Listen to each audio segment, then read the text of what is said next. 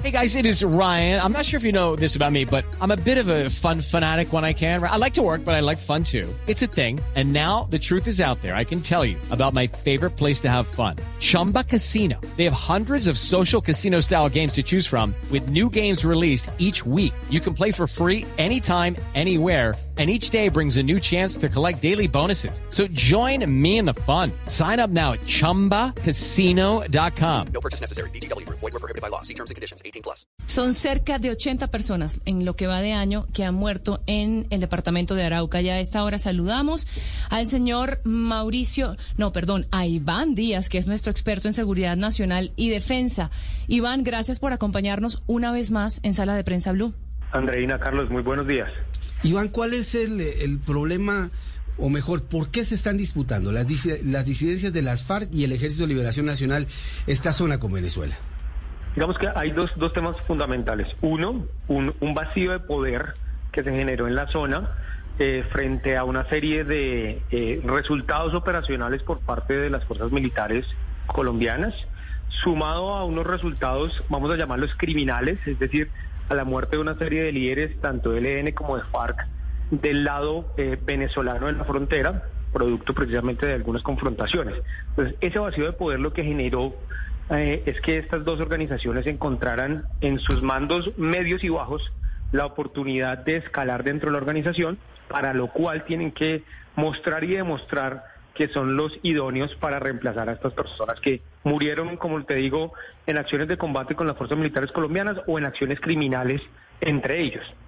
Eso por un lado. Y lo segundo, pues una triste realidad y es que Colombia sigue batiendo récords en términos de producción de cocaína y la mayoría de rutas que se mueven por el Pacífico o que se mueven por la parte norte del país hacia el Caribe cada vez son más difíciles para los narcotraficantes, mientras que el escenario de Venezuela y nuestra amplia frontera con Venezuela cada vez les brinda mejores condiciones. Es decir, hoy en día el mejor negocio del mundo es tener una ruta de cocaína que eh, salga por la frontera con Venezuela porque es una garantía de moverse en un ambiente criminal, que es una condición muy diferente a la que encuentran, la resistencia que encuentran tanto en el Pacífico como en el Caribe Norte donde pues no solamente las, las autoridades colombianas, sino también las norteamericanas están muy pendientes. Entonces digamos que esos son los, los, los macroprocesos que han, llevado, que han llevado a que estemos en esta situación.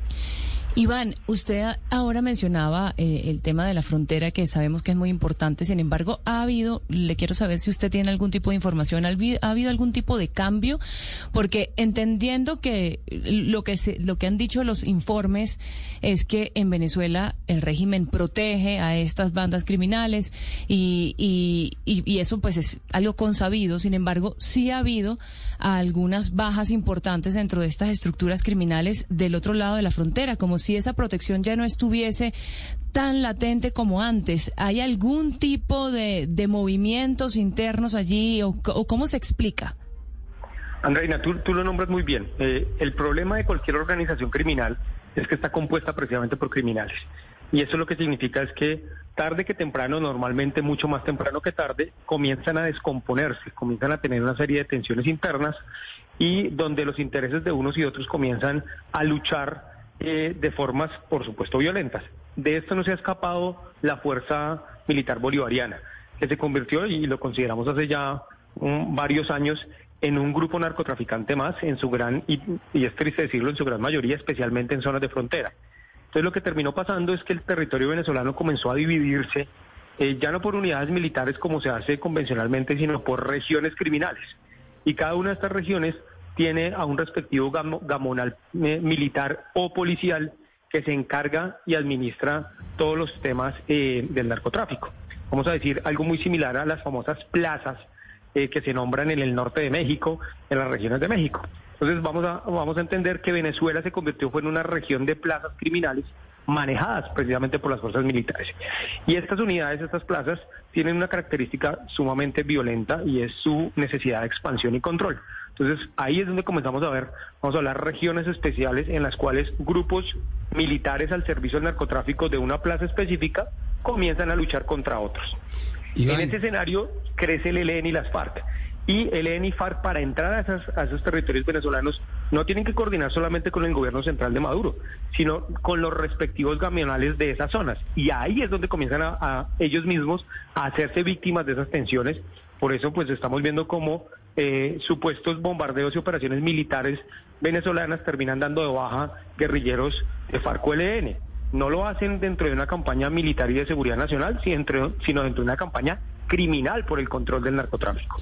Lo que vimos en Arauquita esta, esta semana que concluye, en donde cuatro personas van en una camioneta escuchando reggaetón al mejor estilo de las carteles mexicanos, porque van rumbo a Arauquita a matar a una persona y son recibidos a balas por otro grupo de criminales y termina esto en una masacre.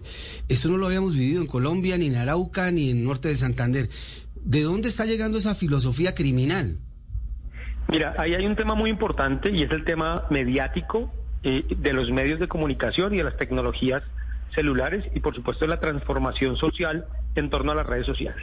Entonces, seguramente muchas veces pudo haber sucedido en el pasado porque el modelo mexicano del narcotráfico y el concepto del traqueto mexicano la asumimos en Colombia y la adoptamos en Colombia desde los ochentas. Lo que pasa es que ahora estas tecnologías de la comunicación nos permiten verla incluso en tiempo real. Y fue precisamente esa tecnología la que terminó jugando en contra de esos cuatro muchachos de FARC que se dirigían festejando, como vimos todos en redes sociales y en videos, a asesinar a un grupo del ELN y fue a través de esas redes sociales que ellos mismos se delataron. Lo que yo te quiero decir es, lo que pasa es que hoy ese tipo de actividad y esa interacción criminal cada vez está más a la mano de todos los usuarios por las tecnologías de la comunicación. Pero no es que nunca haya ocurrido, desgraciadamente sí. Cuando uno ve las, las estadísticas, son estadísticas preocupantes, pero cuando las comparas año a año y década a década, siempre tienen una media en común. Es decir, eh, la zona de Arauca nunca ha sido eh, extremadamente menos criminal de lo que es ahora. Y, y, eso también, digamos, hay que llamar a la, tranquilidad de la cordura, no a no ponerle atención, no a no tener una intención de solución de política pública frente a eso, pero sí a tenerle una correcta medida. Eso, eso desde un punto. Y desde el otro, a entender que es que ahora sí, incluso desde el centro del país, aquí desde Bogotá, nos podemos informar en tiempo real de todo lo que sucede en las regiones. Y eso le da un carácter muy importante a cada acción, a cada situación que ocurre en las regiones más apartadas del país. Iván, ¿dónde cree que está la falla? Si sabemos que el gobierno y todos sabemos que esta es una zona tan caliente, tan roja y siguen enviando pie de fuerza, pero entendemos que esto no, no ha mejorado, antes está empeorando. Todas las semanas tenemos malas noticias de esta zona del país. ¿Qué cree que se puede mejorar o que, eh, en qué está fallando, digamos, el Estado colombiano? Mira, yo creo esta mañana teníamos esa precisamente esa discusión hoy temprano, hoy domingo muy temprano, y se hablaba de ineficiencia.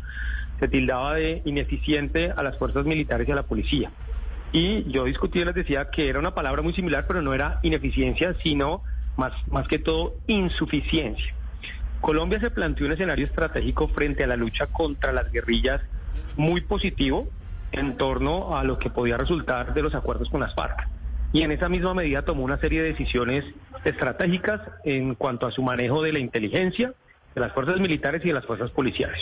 Es la forma bonita, elegante de decir que de, de forma ingenua redujimos dramáticamente nuestras capacidades de inteligencia, capacidades técnicas y humanas, nuestras capacidades militares, insisto, técnicas y humanas, y nuestras capacidades policiales técnicas y humanas y hoy estamos sufriendo el impacto de ello. Ahí lo que hay también es eh, no presencia del Estado, eh, Iván. Ah, no, pero por supuesto. Pero eso no es de ayer ni de antier, ni del gobierno Uribe, ni del gobierno Santos. Yo, le estoy diciendo cuál es el diferencial. Cuando uno se queda cuidando oleoductos y descuida las carreteras, y no hay escuelas, y, no hay hospitales. Y cuando, y cuando además la, lo, lo, poco mucho que producen esas regiones se pierde en corrupción y lo que no se pierde en corrupción se despilfarra y lo que no se despilfarra se va para el centro del país. E-, ese es, el tema estructural, yo estoy de acuerdo con usted, pero ahora tenemos un elemento coyuntural. Es decir, desgraciadamente eso que usted acaba de decir, y estoy muy de acuerdo con usted, se nos volvió paisaje. Pero algo está cambiando en el paisaje que hace que aún se nos pueda empeorar la situación. Y lo que se nos empeoró es que ese paisaje antes tenía unas fuerzas militares consolidadas, una policía consolidada y una capacidad de inteligencia consolidada que no corregía, pero tenía la capacidad de contener ese tipo de situaciones. Ahora no. Ahora, como además de todo lo que ya tenemos en el paisaje, insisto, estoy de acuerdo con usted, que es dramático y es estructural, Si además de eso usted le añade un, elemento en el cual de forma sistemática usted desescala sus capacidades militares y policiales y al tiempo ese enemigo que se suponía iba a decrecer y, e incluso desaparecer, por el contrario crece, pues la suma es supremamente complicada, la ecuación es, siempre va a ser negativa, Carlos. Bueno, Iván, eh, muchísimas gracias, Iván Díaz, experto en seguridad nacional y defensa, por ayudarnos a entender un poco cuál es el problema estructural que creo que es en donde todos tenemos que poner la mirada. Y, y bueno, y un paisaje, para hablarlo en sus términos, un paisaje que está con muchos nubarrones todavía en el Arauca, que necesita de la ayuda de todo el Estado. With lucky landslots, you can get lucky just about anywhere. Dearly beloved, we are gathered here today to. Has anyone seen the bride and groom? Sorry, sorry, we're here. We were getting lucky in the limo and we lost track of time. No, Lucky Land Casino, with cash prizes that add up quicker than a guest registry. In that case, I pronounce you lucky. Play for free at LuckyLandSlots.com. Daily bonuses are waiting. No purchase necessary. Void where prohibited by law. 18 plus. Terms and conditions apply. See website for details.